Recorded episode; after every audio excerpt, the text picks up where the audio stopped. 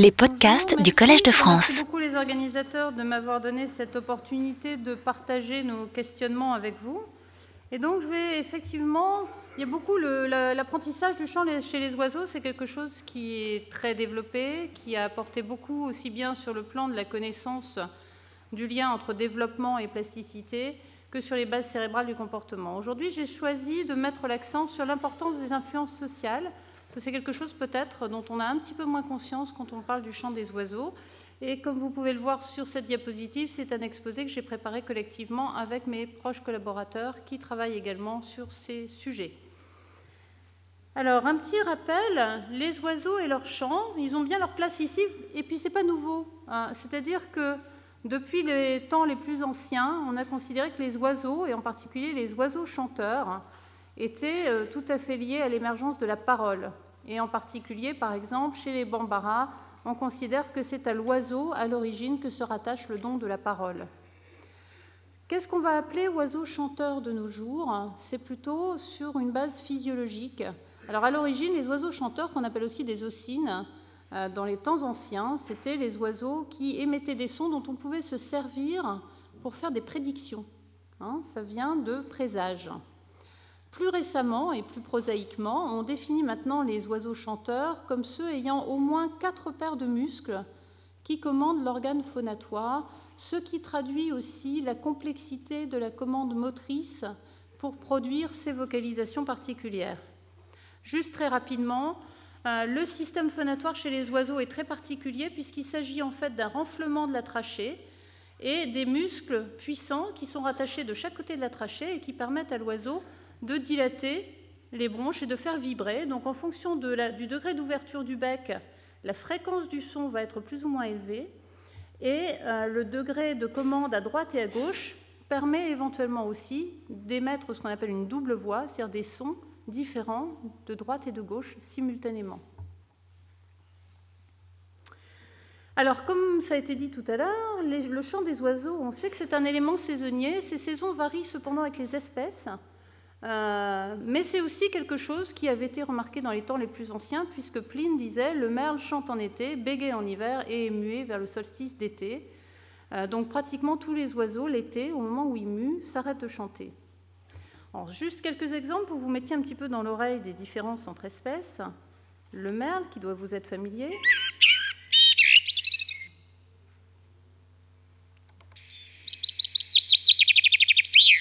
Le pinson. La mésange. Le rouge-gorge. Vous avez sans doute tous entendu ces sons, peut-être pas forcément toujours identifié l'émetteur. Vous voyez qu'ils sont suffisamment différentes pour permettre une des fonctions du chant, qui est la reconnaissance spécifique, mais aussi individuelle. Les oiseaux, par leur chant, sont capables de se distinguer individuellement. Cette saisonnalité, plus ou moins marquée suivant les espèces d'oiseaux, marque aussi le lien avec la défense du territoire pour les espèces territoriales et l'attraction du partenaire pour la reproduction. Il faut savoir quand même que, outre ces fonctions bien connues de défense du territoire et de reproduction, il y a une autre fonction importante qui est la communication sociale, qui est présente chez les espèces sociales tout au long de l'année et pour les espèces territoriales en dehors de la saison de reproduction. Le chant des oiseaux, vous avez vu, j'ai mis des citations anciennes qui remontent à Platon, à Pline. Le problème auquel on s'est frotté dans les temps anciens, c'est savoir comment représenter ce chant d'oiseaux. Vous savez que nous, on est une espèce où le système visuel est quand même bien développé et on a besoin quelque part de mesurer par l'image ce que constitue un son. Sinon, on n'est pas capable vraiment de comparer objectivement les sons et de déterminer, par exemple, sur quels paramètres se fait la reconnaissance spécifique ou individuelle. Alors, dans les temps anciens, on a essayé d'utiliser les gammes musicales pour représenter le chant d'oiseau, avec quand même assez peu de succès. Et ce qui a limité finalement le- l'étude de ces vocalisations, c'est vraiment le développement des techniques. Et est apparu au XXe siècle, donc dans les années 50, le sonographe qui a révolutionné l'étude du chant des oiseaux, puisqu'il a permis d'avoir une trace écrite de la vocalisation. Alors maintenant, bien évidemment, ça a été transformé en logiciel d'analyse du son qu'on peut tranquillement euh, mesurer sur l'ordinateur. Alors, qu'est-ce que c'est qu'un sonogramme? Ce qui est l'image donc issue du son, c'est par exemple ce son, on a la fréquence, on a le ton, le temps, pardon, et plus le son est long, plus la durée de la trace est longue, plus le son est aigu et plus la trace est en hauteur. Juste pour que vous preniez conscience de ça. Ok. Si maintenant vous allez tous reconnaître ce son et regardez bien la trace qui est basse en fréquence et composée de deux notes. Vous avez tous reconnu. Et par contre, d'autres chants comme le chant du pinson en l'occurrence. Donc vous entendez ce type à la fin qui est représenté par cette trace noire ici. Donc ça nous permet d'avoir à tout moment, pour chaque individu, la fréquence, le temps et divers paramètres, l'amplitude. Enfin voilà. C'est l'outil vraiment qui a été indispensable pour le développement des études sur, en particulier, l'apprentissage du chant. Alors, il y a très, très, très longtemps qu'on s'était aperçu que les oiseaux apprenaient leur chant. Euh, Pline disait les rossignols plus jeunes étudient et reçoivent la leçon qu'ils doivent apprendre en observant les rossignols adultes. Les premières expériences réalisées sur les effets de l'isolement social sur le chant ont été faites par le baron von Pernau au XVIIIe siècle et en fait n'ont été redécouvertes que très récemment. Il avait mis des animaux en isolement dans des volières par rapport à des adultes et s'était aperçu que leur chant n'était pas normal. Mais là encore, parce que nous n'avions pas les techniques à l'époque, ces découvertes sont restées un petit peu méconnues pendant tout ce temps. Et c'est vraiment dans les années 60, avec les travaux de Sorp, qui est un ornithologue britannique, qu'on s'est rendu compte de l'importance de l'apprentissage pour le développement du chant chez l'oiseau. Le pinson, qui est son modèle d'étude, a des phases de développement successives. Euh, au jeune âge, il va commencer, en particulier en septembre de sa première année, à émettre ce qu'il appelle du pré-chant, pour lequel on fait quelquefois les parallèles avec le babillage du bébé. C'est des vocalisations d'entraînement à la communication avant d'arriver à un chant réellement d'adulte le printemps suivant. Il s'est aperçu que s'il élevait des jeunes pinsons sans mettre d'adulte avec eux, le chant était très différent. Vous voyez qu'il manque en particulier cette partie finale caractéristique de l'espèce. Mais que c'était encore pire si le jeune était tout seul, sans modèle adulte, et dans ce cas-là, son chant, vous voyez la trace, est beaucoup plus rudimentaire qu'ici. Pire encore, si on lui enlève la possibilité de s'entendre chanter, s'il n'y a pas de feedback auditif, le chant est complètement aberrant. Donc on peut en tirer quelques leçons, c'est-à-dire que d'une part, visiblement sans adulte, aucune chance de développer un chant normal, d'autre part que la stimulation par des congénères permet d'avoir une organisation du chant un petit peu plus normale, et que le fait de s'entendre permet de se rapprocher d'un modèle qu'on peut supposer inné de ce qui est un chant, tout en restant quand même dans les limites d'un champ expérimental. Alors, à la suite de ça, il y a un autre auteur qui s'appelle Marla, un américain, qui a fait une série d'expériences pour essayer de caractériser euh, ce qu'est l'apprentissage du chant chez les oiseaux et de voir quelles sont ses contraintes.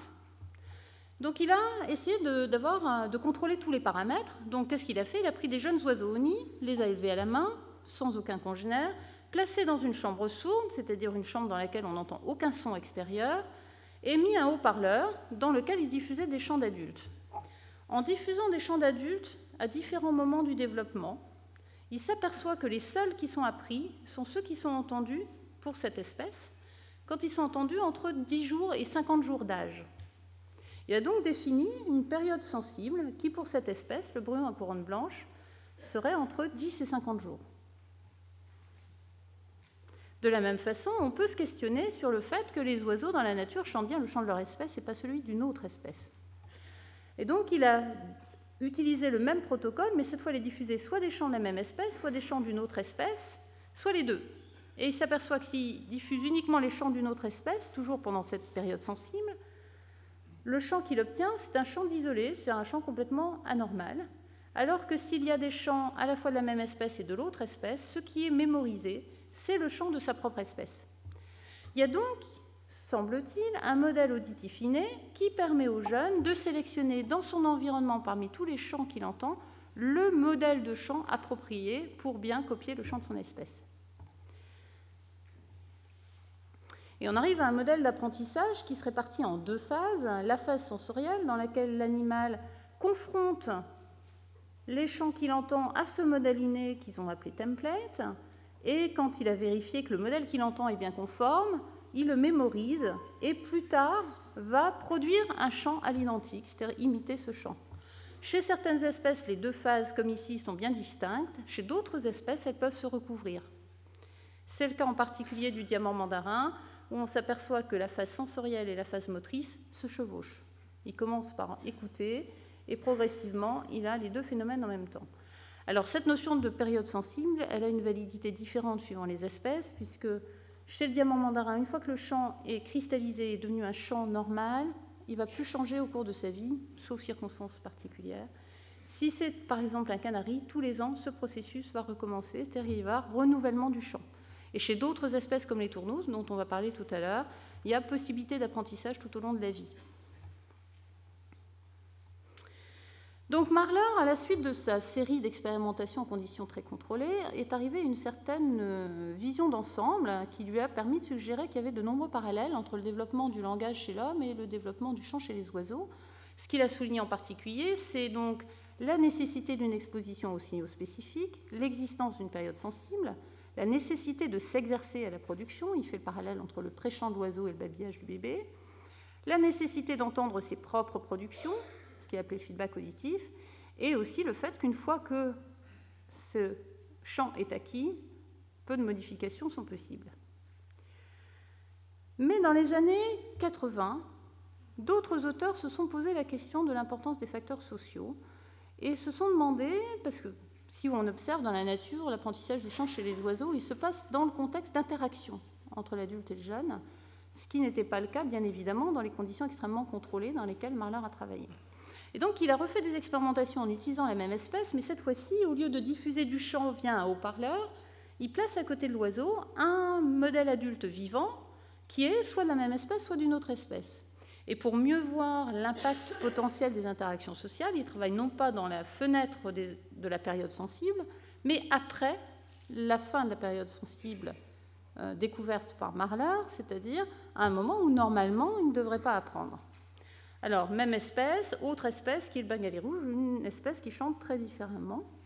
Et il s'aperçoit que s'il y a possibilité d'avoir un modèle vivant et d'être en interaction avec lui, l'apprentissage est possible au-delà de la période sensible, c'est-à-dire qu'au-delà des 50 jours, il copie quand même le modèle, et que c'est au-delà du template, c'est-à-dire que les animaux qui ont été placés en interaction avec un bengali rouge chantent un chant qui se rapproche du chant du bengali rouge. Donc on s'aperçoit que les influences sociales, c'est quelque chose d'extrêmement puissant, puisque ça permet de lever des inhibitions. Ce qu'a trouvé Marler est bien évidemment juste. Il y a effectivement une inhibition à apprendre avant 10 jours et après 50 jours. Mais ce que font les interactions sociales, c'est lever ces inhibitions et permettre des apprentissages en dehors des périodes normales, permettre d'apprendre en dehors du modèle de base, donc des apprentissages hétérospécifiques, et c'est aussi sur cette impression que s'appuie par exemple Pepperberg quand elle enseigne à parler à un perroquet. Ça permet des apprentissages exceptionnels, c'est-à-dire qu'en particulier pour les oiseaux qui parlent, les oiseaux de, volière qui parlent, il faut qu'il y ait des interactions importantes avec le modèle humain pour que cette imitation soit possible. Donc, euh, des auteurs comme Goldstein, par exemple, suggèrent qu'en fait, on ajoute un autre parallèle avec le développement du langage humain, qui est l'importance des influences sociales. Alors, ces influences sociales et leurs liens avec l'apprentissage du chant peuvent prendre des formes diverses en fonction des espèces. Hein. Là, on n'est pas sur l'oiseau, mais les oiseaux. Euh, donc, dans certains cas, le contexte social, il est totalement nécessaire. Il y a des espèces qui, si on les met dans les mêmes conditions que dans les expériences de Marler, c'est-à-dire isolées avec un haut-parleur, n'apprendront jamais le chant. D'autres peuvent apprendre d'un haut-parleur, mais apprennent beaucoup mieux s'il y a avec eux un individu vivant. Et euh, le modèle choisi par le jeune animal dépend des espèces. Pour certains, c'est le père nourricier. Et par exemple, les, expériences classiques montrent qu'un bouvreuil qui est élevé par un canari va chanter du, du, chant de canari. Ça peut être les voisins, les partenaires sociaux. Dans certains cas, les mâles apprennent des mâles et les femelles des femelles. Et dans des cas expérimentaux où il n'y a que des jeunes ensemble, les jeunes ont tendance à se copier les uns les autres. Alors, pour essayer de mieux peut-être illustrer l'importance des influences sociales et comment elles peuvent agir de façon extrêmement profonde, je vais vous prendre un exemple sur lequel nous travaillons personnellement, qui est les tourneaux sansonnets, qui nous a intéressés parce qu'il a une vie sociale riche et il est connu aussi pour son chant qui est très complexe et riche. Alors, la vie sociale de les tourneaux, c'est quoi? C'est des colonies de reproduction, 3 à 15 nids, dans lesquelles c'est plus qu'une colonie de reproduction. C'est-à-dire que les individus vont visiter leur nid tout au long de l'année, chanter entre voisins. Donc c'est une vraie vie sociale, c'est une sorte de petit village où tout le monde se retrouve tous les matins, chante, et où la saison de reproduction se reproduit.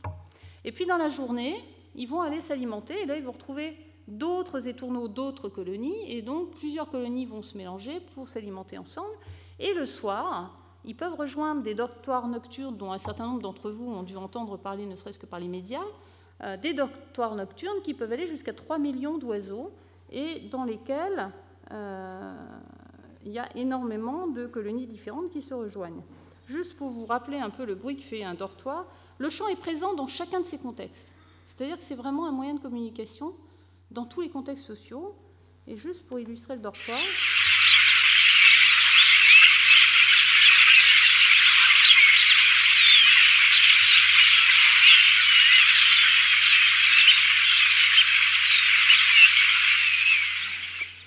Vous voyez que c'est un vrai chorus, un bruit de fond euh, de tous ces oiseaux qui chantent. Et en même temps, pour ceux qui ont l'oreille peut-être plus affinée, vous avez dû pouvoir remarquer qu'il y a certains types de vocalisation qu'on arrive quand même à distinguer dans la masse des sons. On va y revenir tout à l'heure. Alors on attribue quelquefois à ses capacités sociales aussi son expansion rapide, euh, puisqu'il est natif d'ici, mais en fait on l'a introduit aux États-Unis avec énormément de succès, on l'a introduit en Australie avec beaucoup de succès, en Afrique du Sud. Euh, c'est une espèce en pleine expansion et on dit qu'il y a à peu près 200 individus qui ont été euh, lâchés à New York en 1840 et qu'on est à 200 millions d'individus maintenant. Alors est-ce que c'est dû au succès de ces moyens de communication? Ça reste un point d'interrogation. C'est également une espèce connue depuis très longtemps comme ayant des capacités vocales assez exceptionnelles, mais bon, un peu comme les perroquets, et c'est un cousin du ménat. Euh, comme on était dans un colloque Paroles et musique, j'ai voulu souligner que Mozart avait un étourneau apprivoisé euh, qui parlait et qui chantait, et d'après certains auteurs, ça c'est la représentation qu'il avait fait du chant de son étourneau, il aurait essayé de mimer dans certaines de ses musiques le chant de l'étourneau en question. Schubert s'est intéressé aussi à l'étourneau, mais plutôt dans ses capacités à copier la voix humaine. Mais c'était déjà le cas, comme nous dit Pline l'Ancien, du temps de Britannicus et Néron, où on apprenait aux étourneaux à parler grec et latin. Alors juste pour vous illustrer quand même les capacités de contrôle de la voix qu'ils peuvent avoir, là c'est une vidéo qui n'est pas de nous mais que nous avons récupérée. Donc il faudra être attentif, c'est en anglais. It's a pretty boy.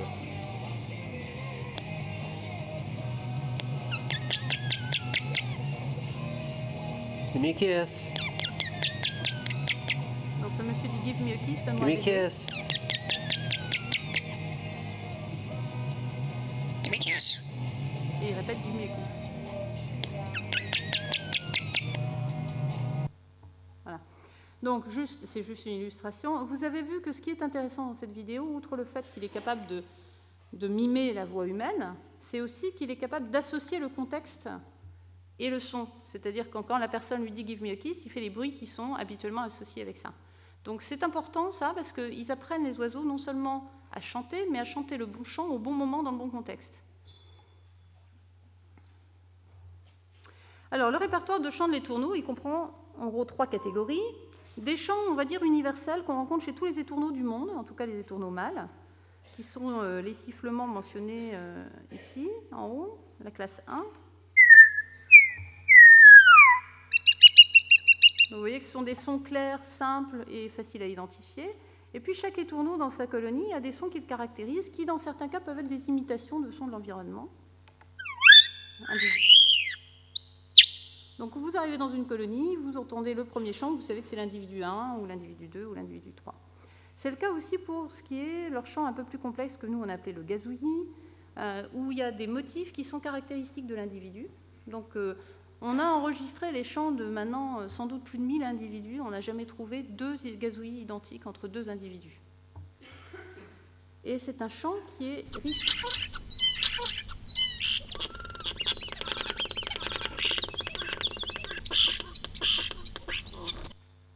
Donc qui est très complexe en organisation, très long, et qui est mis un petit peu moins fortement. Vous voyez bien la différence de, son et de structure des deux types de chants.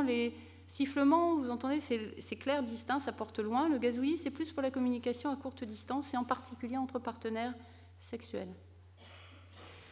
On s'est intéressé un petit peu aux variations qu'on pouvait observer. On s'est aperçu que quand on regardait ces champs de classe 1, il y avait des variations euh, dans la forme de ces champs. Et si on replace ça sur une carte géographique, là c'est juste un exemple. Euh, ça c'est la forêt de Rennes. Donc on avait fait une étude sur euh, la région de Rennes. On s'aperçoit que suivant l'endroit où on enregistre les oiseaux, on a des variations par analogie on appelle dialectales. C'est-à-dire que là vous voyez des frontières en pointillés. Tous les oiseaux ici qu'on enregistre ici chantent cette variante-là. Tous ceux qui sont ici chantent cette variante-là, etc. Avec des sons, si vous prêtez un peu attention, vous allez voir qu'on les distingue nous-mêmes assez bien. Donc là, on va écouter euh, ceux d'ici. Ah mince. Qu'est-ce que je fais de ma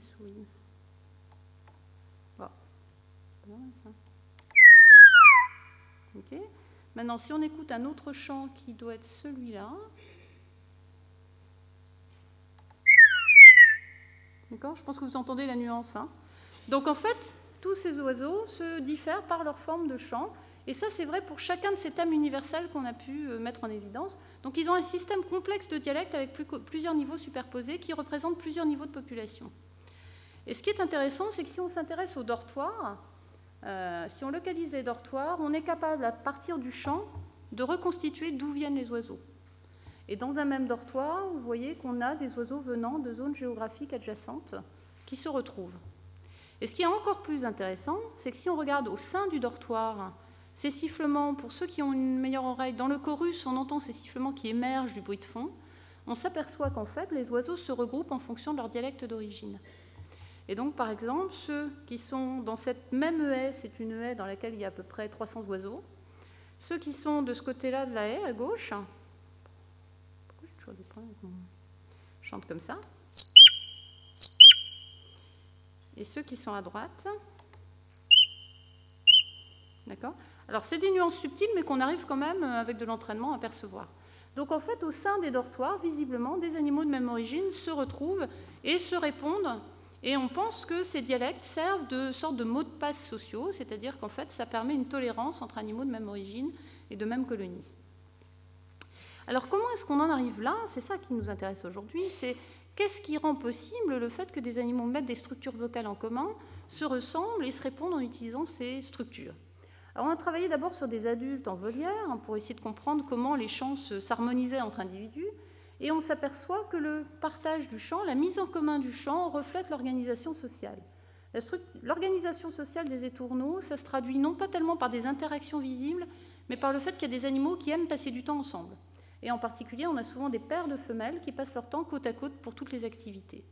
Et on s'aperçoit que d'une part, les femelles apprennent des femelles et les mâles des mâles, d'autre part, que le degré de partage, le degré de mise en commun de leur répertoire vocal, dépend de leur degré d'affinité. Et si on change la composition du groupe, ces adultes vont créer avec leurs nouveaux partenaires sociaux de nouveaux champs communs qui, pour certains, n'existaient pas du tout dans leur répertoire précédemment.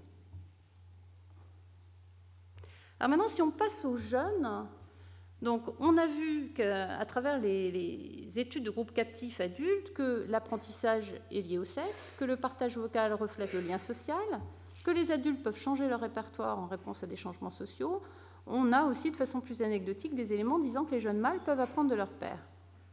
Et puis il y a eu une série d'expériences qui a été réalisée qui montrent que en fait, l'apprentissage du chant peut se faire chez cette espèce à différents moments du cycle, que les oiseaux qui sont isolés développent un chant anormal, qu'un tuteur vivant est plus efficace que la diffusion par haut-parleur, quelque chose dont on a parlé tout à l'heure pour d'autres espèces, que si des étourneaux sont ensemble, ça stimule la production du chant, et que, vous l'avez vu, l'apprentissage du chant d'autres espèces, voire de la voix humaine, peut se faire à condition qu'il y ait des interactions sociales ou pseudo-sociales. Donc on a réalisé une première expérience. On s'est dit, mais qu'est-ce qui est important finalement entre l'auditif et le social? Probablement les deux. On a élevé donc des jeunes à la main, on les a placés dans trois contextes sociaux différents. Certains directement avec un adulte euh, qui chante, donc mâle et femelle avec un modèle adulte mâle. Et puis on avait tout un réseau de petites chambres sourdes dans lesquelles les animaux étaient soit seuls, soit en paire de jeunes, et qui pouvaient entendre le chant des animaux placés en groupes sociaux, donc à la fois adultes et autres jeunes. Donc tout le monde avait la même expérience auditive, donc ce qui nous intéressait, c'était On a une même stimulation auditive, mais la situation sociale change. Qu'est-ce qui se passe? Et ce qui se passe, c'est que l'expérience a un impact majeur, puisque la structure du champ diffère grandement. Ceux qui sont en volière avec les adultes ont un champ plus riche et mieux organisé que ceux qui sont placés en paire sans adultes, ou a fortiori ceux qui sont isolés et qui ont un champ, comme vous pouvez voir, plus haché, segmenté, plus court, moins riche globalement. Et ce qui est intéressant aussi, c'est que par exemple les structures comme les sifflements n'ont absolument pas été produits par les animaux qui étaient en paire de jeunes, bien qu'ils les aient entendus à travers le haut-parleur. Donc il y a des structures du champ d'adulte qui, de toute façon, n'ont pas passé la barrière du, haut-parleur dans l'oreille des oiseaux. Ce qu'on constate aussi en termes de copie du champ d'adulte, c'est que bien que placés avec un adulte dans la volière, les jeunes mâles et les jeunes femelles ont plutôt tendance à se copier les uns les autres. Ce qui veut dire qu'ils improvisent des nouveaux chants qui n'existaient pas et qui les mettent en commun et qui se développent un chant à eux et que finalement une petite partie de leur répertoire est copiée des adultes. Ils peuvent aussi copier des chants qu'ils entendent à côté dans une certaine mesure. Si on prend maintenant ceux qui étaient isolés et qui entendaient le chant via des haut-parleurs, finalement, on s'aperçoit que les mâles en particulier copient plutôt davantage le mâle adulte que les animaux placés directement avec. Et maintenant, si on regarde les oiseaux isolés en paire, ce qu'on constate, c'est qu'ils n'ont absolument rien copié du chant entendu. Ils n'ont que improvisé des nouveaux chants qu'ils ont mis en commun entre eux, et chaque paire, dans chaque chambre sourde, avait son propre chant, commun entre les deux individus. Donc l'expérience sociale, l'influence sociale, peut soit favoriser la copie du champ d'adulte et le développement d'un champ normal, soit éventuellement même l'inhiber. À partir du moment où le partenaire social le plus proche est un autre jeune, en fait, on va copier l'autre jeune et négliger l'information auditive euh, qui vient des adultes. Et ce qui est intéressant, c'est qu'on peut le traduire en termes d'écoute, puisqu'on a travaillé aussi sur les niveaux d'activité. Donc, euh, au moment où les animaux dans les volières chantent, il y a des pics de chant et d'activité à certains moments. Donc les animaux en volière chantent, on a un pic d'activité. À ce moment-là, les animaux qui sont tout seuls dans leur chambre sourde ont un arrêt de leur activité, qu'on pense être lié à une écoute de ce qui se passe via le haut-parleur, alors que les animaux en paire, finalement, maintiennent leur rythme d'activité comme si de rien n'était, c'est-à-dire qu'il y a une négligence totale de l'information qui apparaît par les haut-parleurs.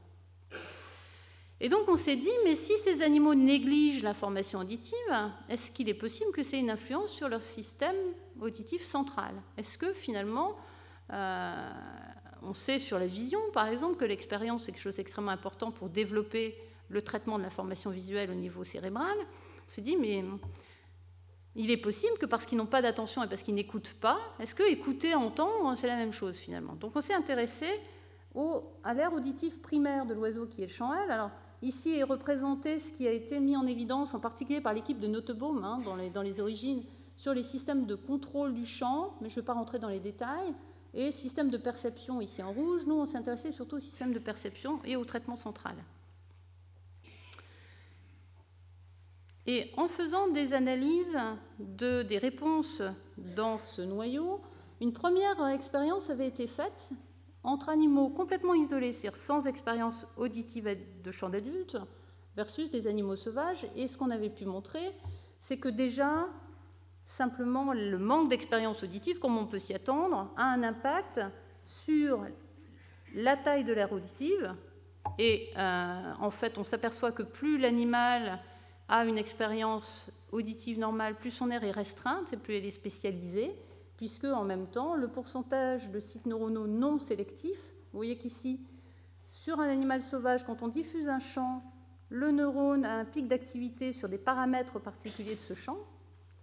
Si on prend un animal isolé, les neurones répondent globalement à toute la durée du stimulus, quel que soit le stimulus, c'est-à-dire il y a très peu de sélectivité.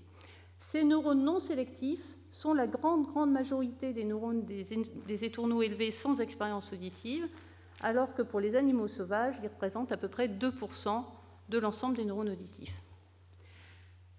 Ça se traduit aussi en termes d'organisation. Vous savez sans doute que l'air auditif central a normalement une tonotopie qui fait que quand on diffuse un champ comme celui-là, par exemple modulé, on va avoir des réponses aux fréquences les plus hautes vers le bas de la zone, et puis ça va progresser le long d'un gradient tonotopique chez un animal normal.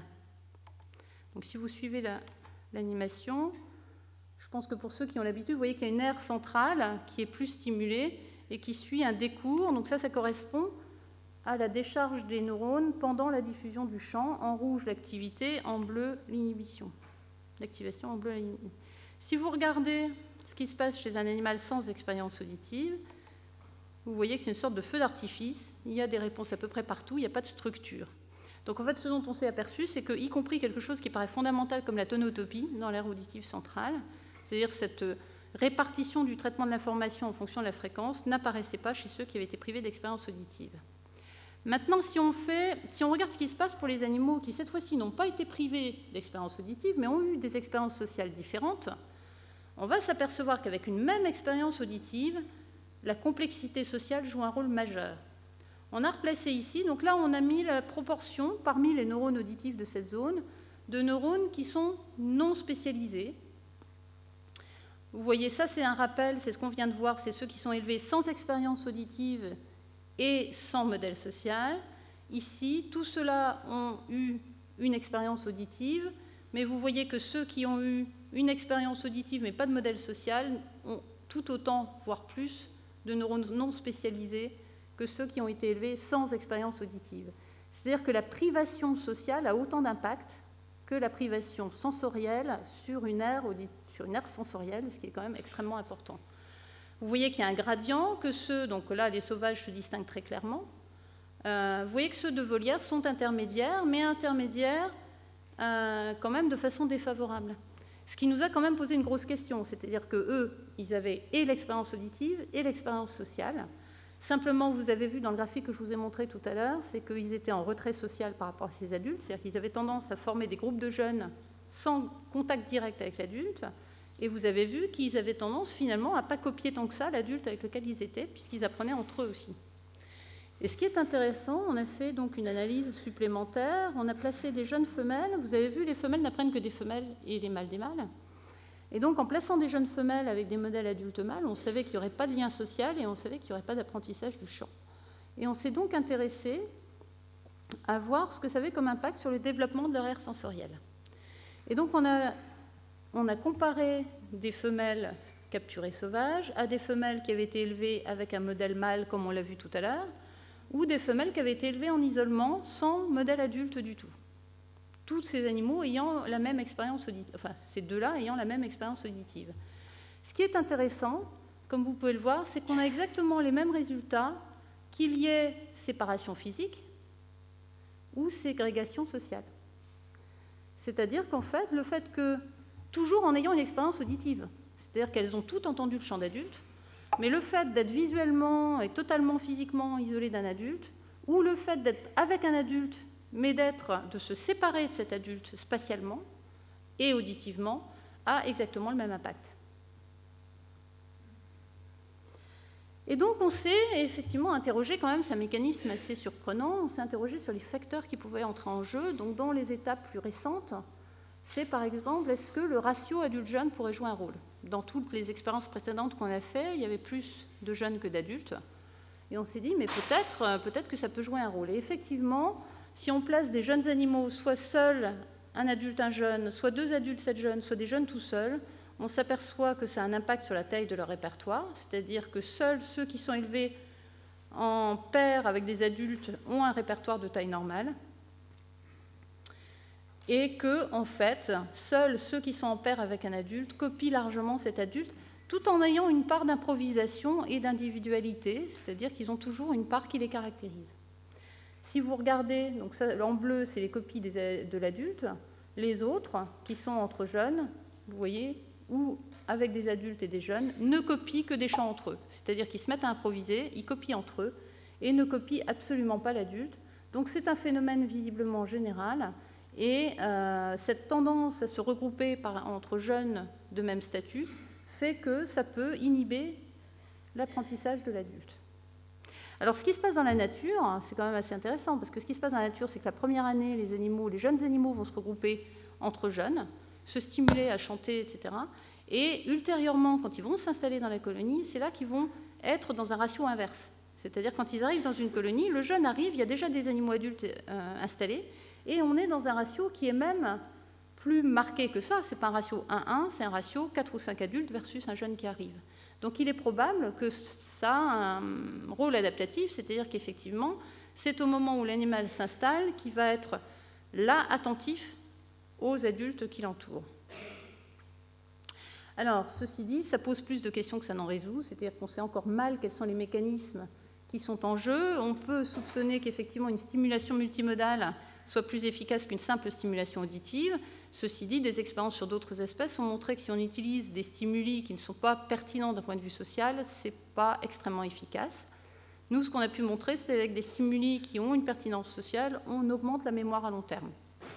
On s'est aperçu aussi très récemment que près de la moitié des neurones de l'aire auditive centrale euh, est sensible à l'association entre l'image de l'émetteur et le son, c'est-à-dire que leur activité est modifiée si on associe l'image au son diffusé. Donc ça, c'est une piste intéressante. La piste qui nous paraît cruciale, c'est la question de l'attention, et en particulier de l'attention sélective. On sait que les interactions sociales, en général, stimulent l'attention. Euh, on pense que si l'attention est focalisée sur un partenaire exclusif, le jeune peut soit mieux copier ou négliger l'information qui vient d'autres sources. Et donc, euh, on s'appuie aussi sur le fait que l'attention sélective peut modifier la simple perception des sons.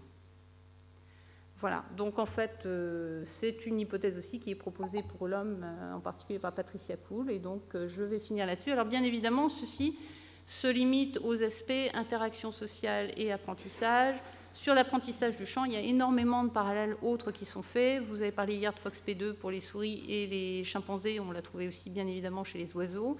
On s'interroge aussi actuellement aussi sur l'existence de possibles neurones miroirs dans certaines zones du cerveau. Voilà, donc je vais vous laisser là-dessus et je suis ouverte à toute question. Merci de votre attention.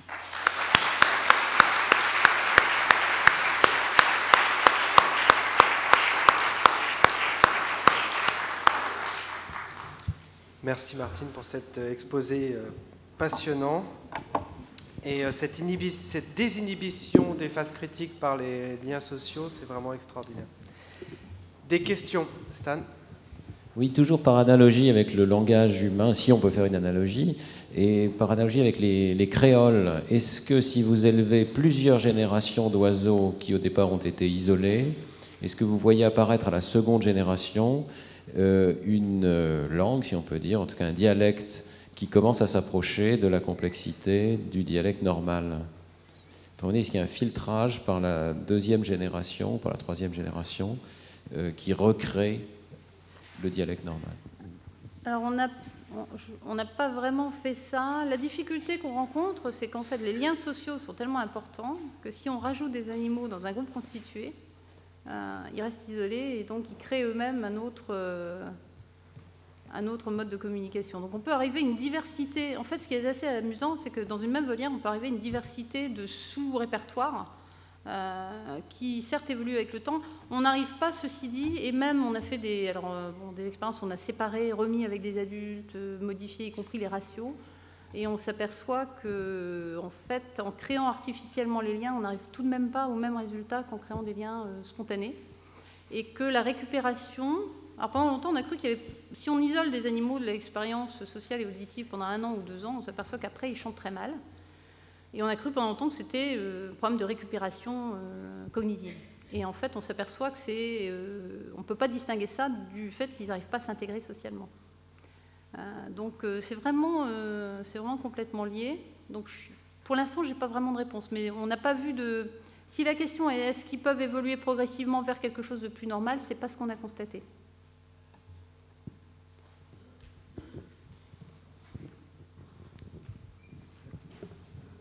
Oui, est-ce que je peux poser une question? Concernant le documentaire que beaucoup ont vu, concernant les manchots ou les, les manchots empereurs. On voit que le, timbre de la euh, permet, euh, ou le, timbre du, poussin se, se, reconnaissent mutuellement, et, hum. alors qu'ils sont en troupe précisément. Alors comment expliquez-vous ce phénomène? Où il y a une espèce d'inhibition au contraire du contexte social?